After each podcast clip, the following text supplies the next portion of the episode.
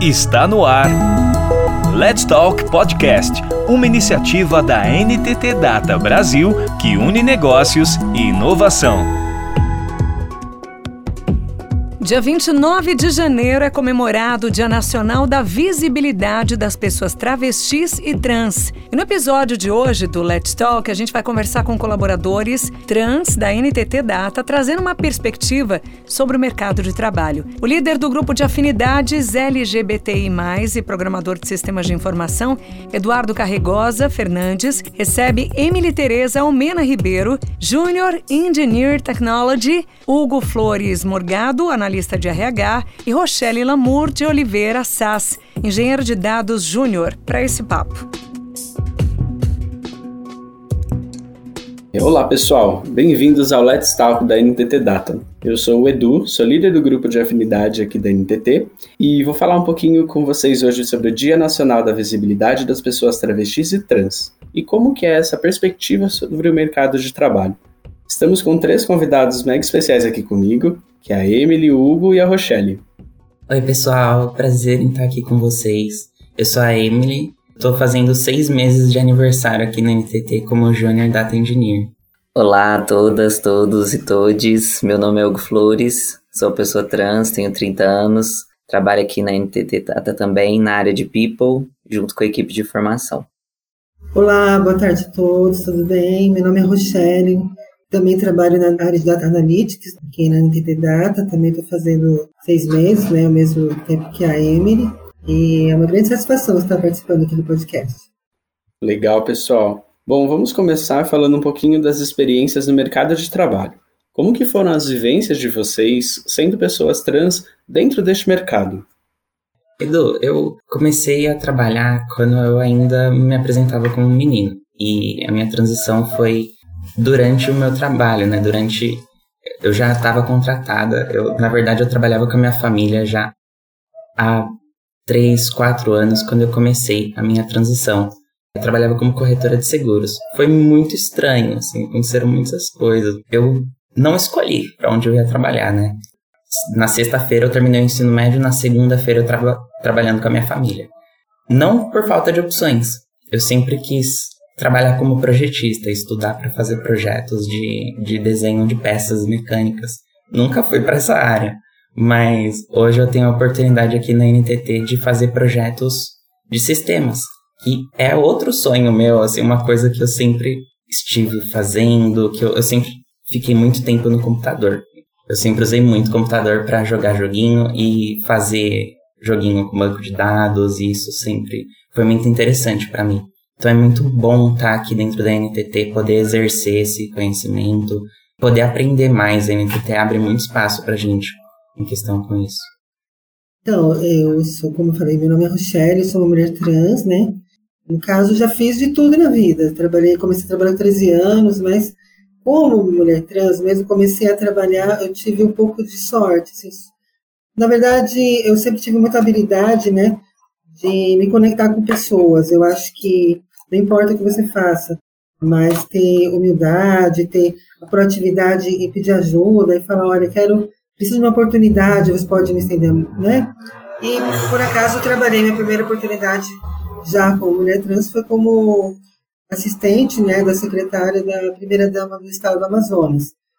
E foi no ano de 2014 e eu consegui essa oportunidade, foi uma porta muito legal, né? É, depois eu trabalhei em outros outros trabalhos, acabou né, o, projeto lá com eles.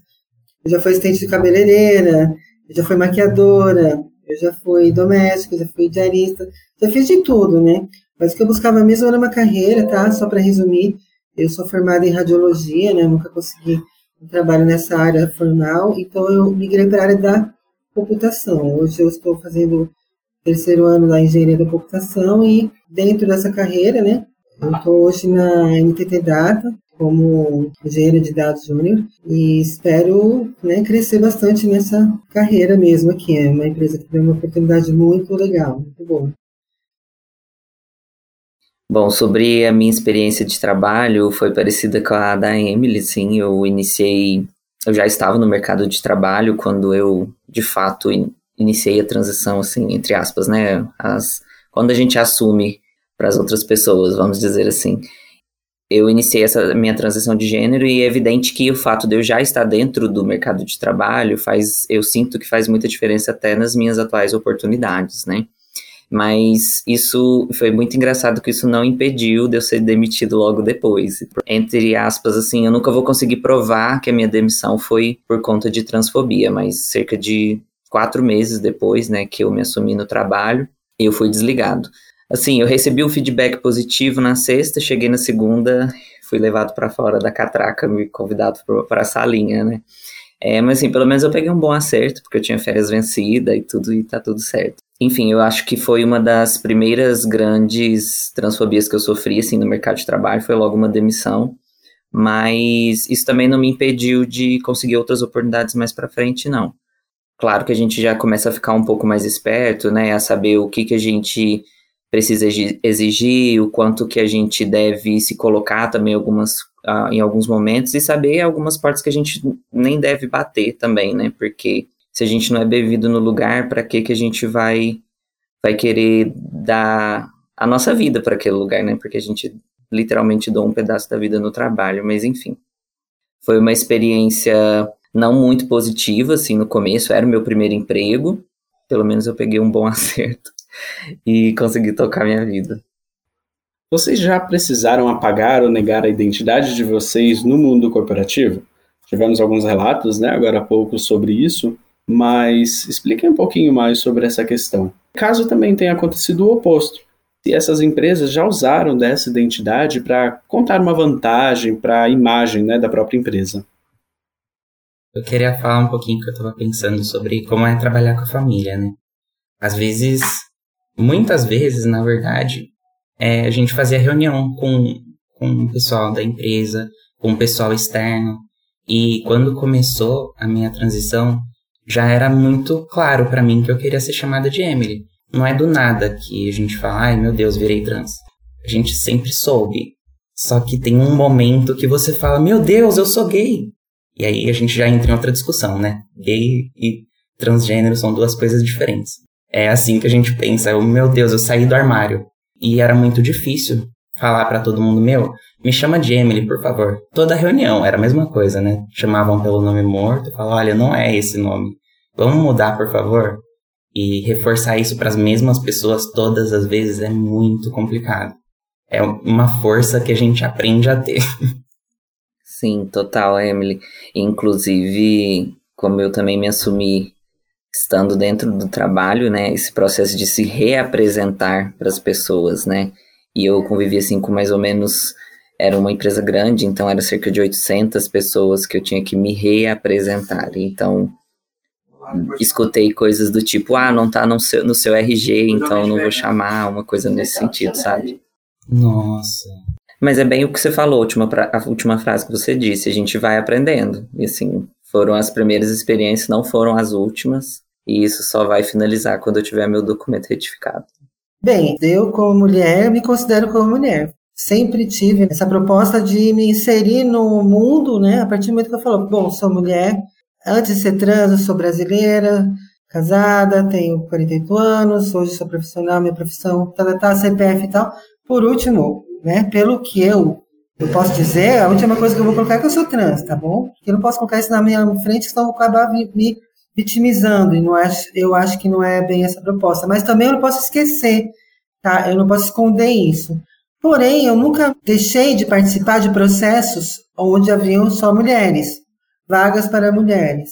Aí eu ia, levava um nãozão, tá bom, tudo bem, estava lá. Mas eu ia também, muitas vezes, como forma de representatividade. Ninguém falou vagas para mulheres cis, outras não, mas eu estava lá porque para eles verem que também nós, nós estávamos lá e, e é como eu falei, eu me vejo como mulher, penso como mulher, logo sou mulher, pronto. Então, pronto, também quero ter as mesmas oportunidades, porque eu também tenho os meus, meus deveres, a minha responsabilidade social, né, como tal. Porém, a sociedade ainda, né, o mercado, né, nós vivemos ainda num país que é um pouco arcaico, está gateando em muitos termos, em muitos pontos já está um pouco mais evoluído, né? Isso varia também de região para região, por exemplo, apesar de falarem que São Paulo é um lugar muito mais evoluído, eu acho super conservador, né? Por exemplo, aqui a gente ainda não tem a identidade com nome social para pessoas trans. No Amazonas nós já temos, né? Então isso facilitava muito a minha vida. Para o mercado de trabalho isso é importante, porque senão gera um viés, né, de preconceito. Ah, sim, ela não é bem mulher, né? E muita coisa eu levava, né? Eu, eu aprendi a sorrir, né, muito, sabe? Aprendi a, a dor vinha, né? Aquela dor, eu aprendi a sorrir. Nas experiências que eu tive, eu não falava, né? Muitas vezes de cara, olha, minha apresentação, oi, eu sou Rochelle, sou trans. Não, não precisava disso, porque acho que antes de tudo isso, tem muitas coisas, como eu falei antes. Ver a minha capacidade como pessoa, ver meu histórico, ver o que eu posso contribuir. A diversidade existe em todos os, os, os âmbitos, tá? Se você pegar do ponto de vista biológico, entre homens, cis, mulheres cis, existe uma, uma infinidade de diversidade. Tem alto, baixo, com barba, sem barba, negro, branco. E assim vai. A diversidade está em todos os, os aspectos, todos, todas as espécies animais do planeta, pelo menos desse que a gente conhece que existe, né, que tem vida. Agora, outros ainda não sabemos. Porém, começa aí diversidade. E aí a pessoa vai, orientação sexual, e assim vai. Mas o, importante é as pessoas entenderem que nós não somos assim, ah, uma aberração, ou terem medo de conversar com a gente. Porque tem empresas que eu senti, eu tinha pessoas que tinham medo de falar comigo. Antes de mais nada, a gente tem que abrir portas para a gente entrar. Primeiro lugar, a empresa está abrindo porta, aí sim. Segundo, se a empresa vai levantar a bandeira, vai usar a gente como uhul, aqui a gente contratar uma pessoa trans, assim, para poder colocar lá, e depois joga a gente aos lobos lá. Claro que a pessoa não vai ficar dentro de uma empresa insalubre. Então, tive uma, história, né, de uma empresa multinacional aí, muito famosa, né, que ela publicou um livro que era transfóbico. As pessoas começaram, trans começaram a sair. Que ela sustentou aquela venda do livro de um autor transfóbico, claramente, né? E as pessoas começaram a fazer protestos, né? Sua carta de demissão, começaram a sair. Aí, aí que tá, o quanto é importante para a empresa ter a diversidade que eles falam tanto, né? Importante que as pessoas nos vejam como profissionais, como pessoas que estão ali para poder contribuir. E, e, nós temos, claro, necessidades, vamos ter ser chamados com os nossos pronomes. E a gente está fazendo esforço, todo esse esforço não é para é em vão, é para a gente realmente a gente precisa viver, a gente não é frescura, não é charme, não é fetiche, é realmente a nossa vida, é a nossa existência. Eu não conseguiria viver se eu não fosse viver como eu vivi. Só que eu não tenho outra opção. A outra opção era né, sair do joguinho, mas eu falei, não, não vou sair não, vou ficar aqui que é muito divertido viver, eu sou muito feliz. Então, é isso aí. Sim, eu acho muito interessante quando a Rochelle mencionou, né, que algumas pessoas têm medo e não sabem como tratar. E se a gente for pegar a fobia, a fobia é realmente o medo, né? A transfobia não perpassa só pela violência verbal ou física, mas isso que fomenta todo esse tipo de preconceito e fomenta esse medo mesmo de entrar em contato com a diferença, né? No caso aqui que a gente está falando de nós, pessoas trans. E conectando assim com a pergunta do, do Edu, né? Das duas situações que são opostas, mas ao mesmo tempo não são de alguma forma, eu também passei pelas duas. É, nessa primeira empresa que eu mencionei, a questão de apagamento de identidade, né? Como eu tinha uma certa visibilidade, eu comecei a ter contato com outros outros meninos trans lá da área, né? E a gente trocando ideia, assim, conhecimentos das nossas vivências. Por exemplo, nossa, como que eu faço para pedir para respeitar o meu nome no atestado? Como que eu faço para pedir para inserir? E isso chegou ao ponto de me levarem para uma reunião na no prédio separado da empresa, com gerente, supervisor, não sei o quê, para basicamente me pedir para não orientar mais as pessoas, sabe? Como se, enfim, uma coisa bem bizarra. E ao mesmo tempo também, na época que eu trabalhei com endomarketing, teve uma empresa que me foi pedido para montar um programa de diversidade para a empresa, né? Isso no começo do ano, e conforme estamos fazendo aqui, mês de janeiro a gente tem o Dia da Visibilidade Trans. E aí tá, levei a proposta com todas as datas, mas a empresa queria só o julho colorido, o junho colorido, e já vetou de cara qualquer menção ao dia da visibilidade trans. Assim, é muito engraçado, quer usar só, é o Pick Money mesmo, né, que eu vi que o Edu tinha mencionado num outro momento aqui no off também. Parece coisas opostas, mas elas estão muito de mãos dadas, né, e eu acho que perpassa por essa fobia que a Rochelle mencionou, que ela pode se expressar no medo de não querer contato com essas pessoas, seja por medo de errar, de ser julgado, por não querer abrir uma porta, ou esse medo de se expressar até de uma outra forma um pouco mais violenta. E mesmo não sendo uma pessoa trans, né, sendo um homem cis e gay, Eu queria também trazer um pouco sobre essa fala que o Hugo trouxe sobre o Pink Money. Para as empresas que estão nos ouvindo, para as pessoas que estão nos ouvindo, abracem a causa. Não achem que somente o mês de junho, ou o dia mesmo, 28 de junho, é o dia do orgulho gay, é o dia que as pessoas podem falar sobre isso e devem falar sobre isso. O mercado de trabalho está aí, como a Rochelle comentou, como a Amy também já havia comentado, questões sobre a diversidade. Nós estamos aqui o ano inteiro, não somente em junho. Então deixo aí também essa chamada de atenção, que é muito importante para a gente dentro da comunidade e dentro das empresas também. Muita gente acha que é mentira a questão de que, ai, não, é, filho, filho gay não é mandado para fora de casa, filho trans não é mandado para fora de casa, sendo que essa é uma realidade para muita gente. É, não só gays e trans, às vezes uma pessoa cisgênero pode passar por isso também.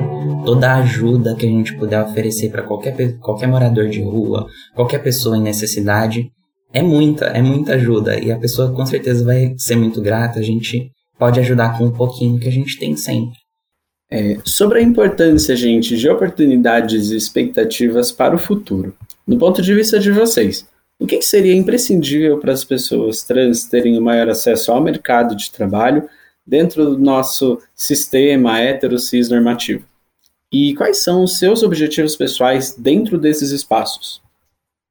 Eu, eu vejo né, com bons olhos tá, essa uma mudança, tá, apesar de ser muito recente, ainda muito precisar de bastante consistência, né? Mas eu vejo com bons olhos porque eu vejo que tem as pessoas estão ficando muito mais seguras, né, em se assumirem realmente quem elas são e sem ter medo de ficarem desempregadas, né? Porque como a Emily falou, né, é realmente o, uma das maiores dificuldades que nós temos é o âmbito familiar. Eu, quando me assumi, eu achei que todo bom, gente, eu sou trans, aí, irmã, tal, família. O quê? Como assim você fez consultar a gente? Então eu fui completamente renegada. Hoje eu falo que minha mãe só, minha família só minha mãe, o resto é parente. Não por mim, foi muita tentativa, muita tentativa, mas não houve o retorno, né? E não houve apoio nenhum, sabe? Aprendi que a família são as pessoas que gostam da gente, são amigos, são pessoas que Deus traz da nossa vida, né? Qual é o caminho da maioria de nós, né? Mulheres trans travestis, né? Situando no caso os homens trans. É a prostituição, é um mercado que envolve glamour, envolve dinheiro fácil, rápido, e envolve, às vezes, uma, um mercado, né? Por trás de exploração, sabe? De muitas jovens, por serem desinformadas, não terem um nível cultural, não, não saberem, né? Os direitos básicos, né? Que tem. Acabam caindo nisso e, e o tempo passa, a pessoa vai ver, a beleza acaba, o glamour acaba, e a pessoa vai ver, puxa, agora, quero trabalhar. Conheço uma moça que ela nunca trabalhou na vida, começou a trabalhar agora, com 30 anos, né? E tem que fazer o seguinte: começar do zero. Pega o que você sabe e humildade, né? Eu já, eu já falo que não tenho a menor vergonha. Teve uma época que eu estava desempregada, eu falei, gente, eu vou lavar banheiro, vou limpar a casa. Não sei, o que eu sei fazer, eu, foi, isso foi na pandemia, né? O que eu sei fazer, sem cozinhar, sem limpar a casa, sem lavar banheiro, eu vou. Falo, eu falo assim, costumo que eu vou limpar a privada cantando, feliz, mas eu não ia fazer, não ia me prostituir, eu ia ceder esse tipo de, de mercado. Então, onde quero chegar? Que a qualificação, a oportunidade de qualificação é muito importante. Tá? O direcionamento de carreira. Existem muitos projetos que estão fazendo isso, né? Desses, desses projetos, que é um projeto voluntário, chama Educa Transforma, né? Que eu participei. Ele ajuda muito a gente direcionar, ter uma mentoria para conseguir entrar no mercado de trabalho e ter um mínimo de, de noção sobre entrevistas, porque realmente é uma, é uma coisa muito difícil. Basta você ter o currículo, basta ter o perfil, você tem que saber como passar naquele processo de entrevistas. E também tem para estar competente né, para o mercado. Né? Em algumas é, iniciativas, algumas empresas também, como a NTT Data, né, dando, abrindo a beca, né, que é um, é um treinamento, é uma capacitação e é uma coisa assim, tem um valor inestimável, sabe?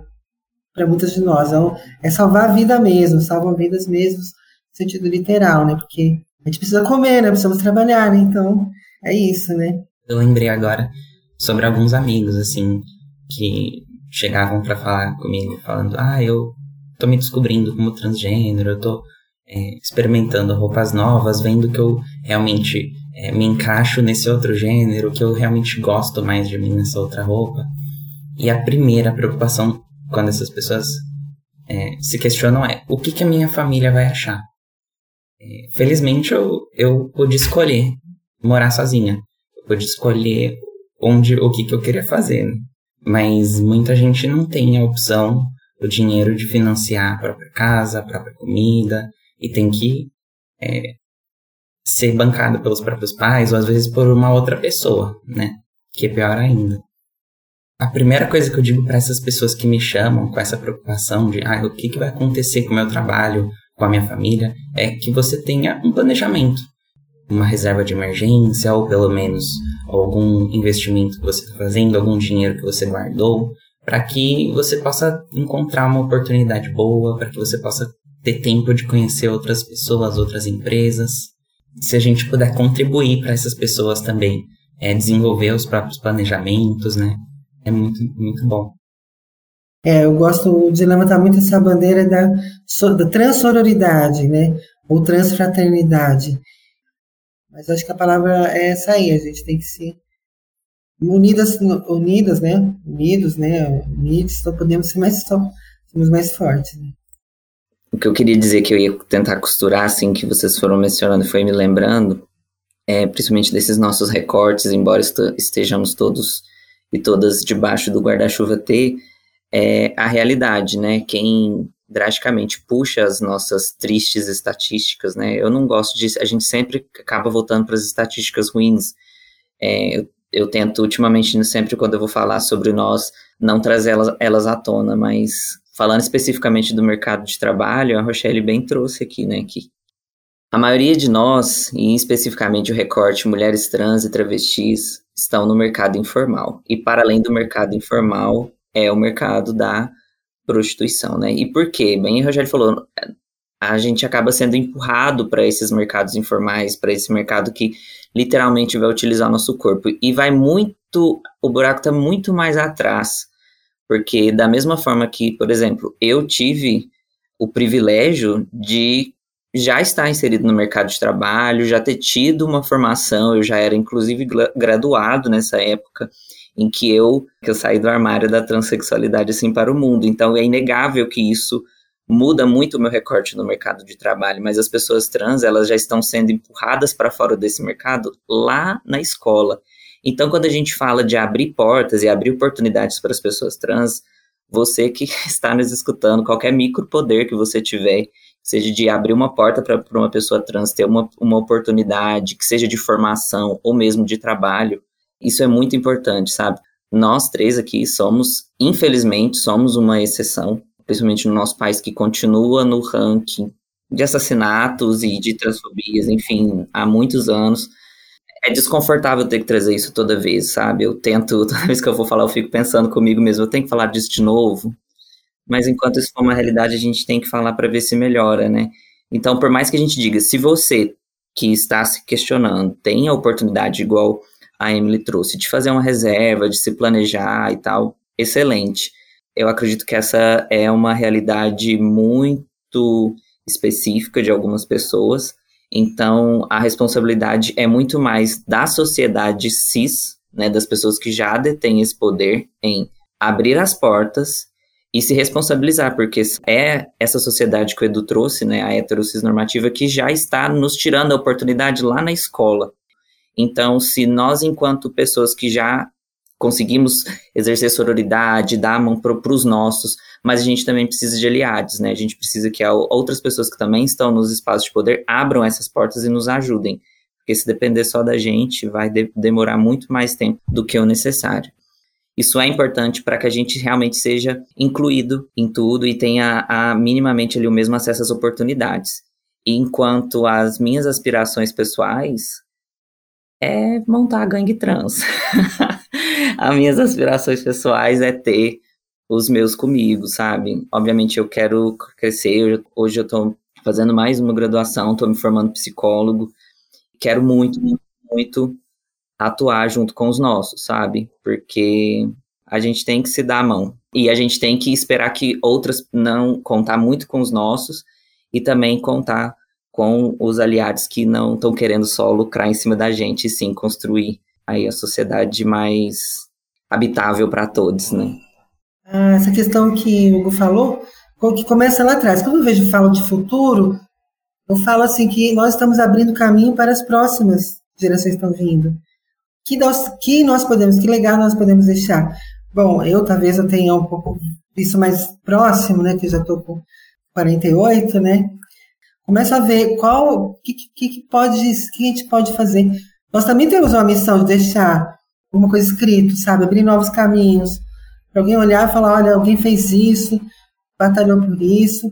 E realmente, né, é, o mais importante que eu falo sempre é, é a educação não só das crianças, mas dos pais também.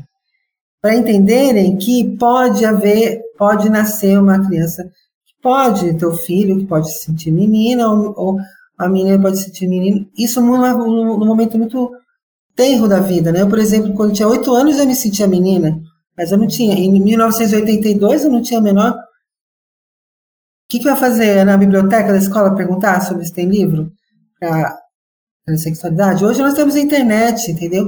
Então, uh, eu não conhecia também que existiam crianças trans. Quando eu, eu fiz meu. Estava lá no IPQ, né, lá no Hospital das Clínicas de São Paulo, estava no órgão né, de, de, de apoio à tradição, eu vi crianças, tinha um núcleo só para crianças trans. Então, se alguém fala assim que ah, a menina fulana está andando com ciclana, está começando a, a aprender, né? Está começando a, a ter, ser influenciada nisso. O que você dizer das crianças? Só vive com o pai, com a mãe, com a professora. Você vê fala, não, não tem como, criança cinco anos. Fala, não tem como, a gente nasce assim. Não, não existe é, não é mentira, não é nada, não é gênero, não é ideologia de gênero. Isso não existe, eu falo, gente.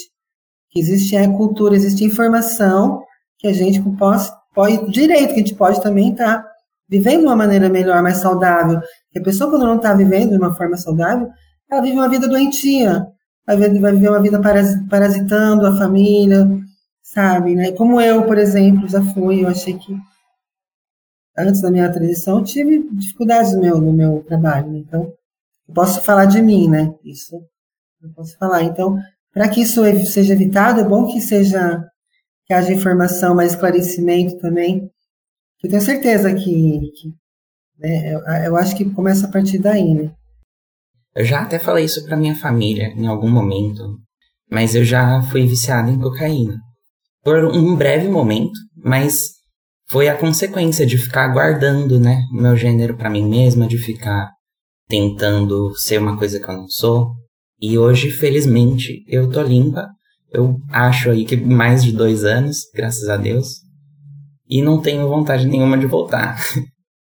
é uma coisa tão simples que a gente faz pro nosso bem-estar, colocar uma roupa, passar uma maquiagem, ir ao médico que é uma coisa que eu tenho medo de fazer. E ao urologista, meu Deus, é um medo horrível. Mas traz um benefício muito grande, que a gente não, não precisa mais dessa, dessa outra coisa para te fazer bem, para te, te deixar ser uma pessoa normal, trabalhar, estudar, continuar todas essas coisas. A pressão pra gente tá lá constantemente. E mais uma vez, como nós somos empurrados para esse abismo, né? Como a gente é empurrado a engrossar a estatística. O problema não está em você, Emily, o problema não está em mim, o problema não está no Rochelle, o problema está em todo esse sistema que tenta nos sufocar o tempo todo, sabe? É bem complexo. Bom, pessoal, estamos chegando ao fim deste Let's Talk e gostaria de fazer uma última pergunta. Com todas essas vivências que vocês trouxeram para a gente hoje, que conselhos que vocês dariam para que possamos respeitar mais a comunidade trans? Eu retomaria uma fala que a Rochelle já fez. Olha a sua volta, traga para consciência, questione onde estão as pessoas trans. Por que, que você não topa pessoas trans escolhendo uma batata no supermercado? Por que, que você não topa uma travesti servindo self-service com você? Reflita sobre isso, sabe? Onde essas pessoas estão, onde você costuma vê-las e pense duas vezes antes de julgar os locais onde você costuma ver pessoas trans ou imagina pessoas trans de forma pejorativa. Mas como conselho, assim, é respeite, sabe? É uma palavra tão simples que a gente tem tanta dificuldade de colocar ela em prática, mas o que eu digo com respeite é a autoafirmação da pessoa. não queira saber mais sobre mim do que eu mesmo, sabe? Não queira jogar a sua visão de mundo para cima do meu corpo. O que que você acha que faz um homem para cima do meu corpo transmasculino? O que que você acha que faz uma mulher para cima de um corpo transfeminino? E muito menos não seja invasivo, não faça perguntas invasivas. Se a pergunta que você pensa em fazer para uma pessoa trans, você jamais faria para uma pessoa cis, a dica que eu te dou é: não faça essa pergunta. Fora isso, estamos aí agariando aliades para abrir as portas e construir esse mundo mais próspero, feliz, colorido e livre conosco. Muito obrigado, gente, pelo convite. Aguardo os próximos. Eu tenho uma palavra de poder, gente, que é aceite. Aceite que estamos aqui, estamos para mudar e é isso. É, passe por todas as fases da aceitação que no final a gente está aqui para conversar junto, construir coisas incríveis juntos. Obrigada pela oportunidade de estar aqui com vocês. Foi muito legal conversar sobre tudo isso. Ah, eu acho que é aceitação, é, é olhar com olhar para o diferente, né? Seja a pessoa como for. Qual a diferença que ela tem diferente de você? Olha, eu falo sempre assim, gosto muito de astronomia, né? Eu vejo muito pessoal falar assim, nossa, será que os extraterrestres estão visitando a gente? O pessoal olha para cima, gente, olha esse voador, aqui lá. Aí você pergunta, você gostaria de conhecer o extraterrestre? Nossa, lógico.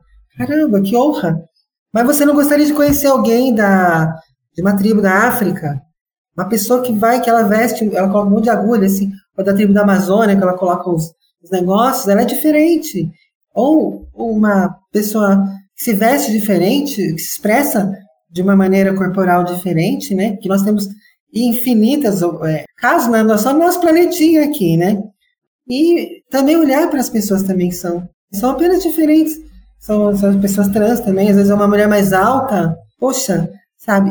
É uma pessoa, entendeu? Então, tem esse olhar de acolhimento, de que também ninguém é perfeito, né? Se a pessoa for olhar para si mesma, esse mundo de Instagram, o mundo fabuloso Instagram não existe, né? A gente tem que olhar para a vida real mesmo. Nós somos assim, nessa maravilha, nossa riqueza realmente é a nossa diversidade, isso que nos faz fortes, né? Quero agradecer muito a oportunidade pela estar na NTT Data, né? Que é uma empresa que olha muito por isso, né? E está trazendo essa oportunidade. Se eu pudesse expressar minha gratidão, assim, olha, enorme, infinita mesmo, sabe? Muito obrigada, Liz, pela oportunidade. Bom, eu também queria falar então uma frase, já que vocês deixaram até emocionada aqui.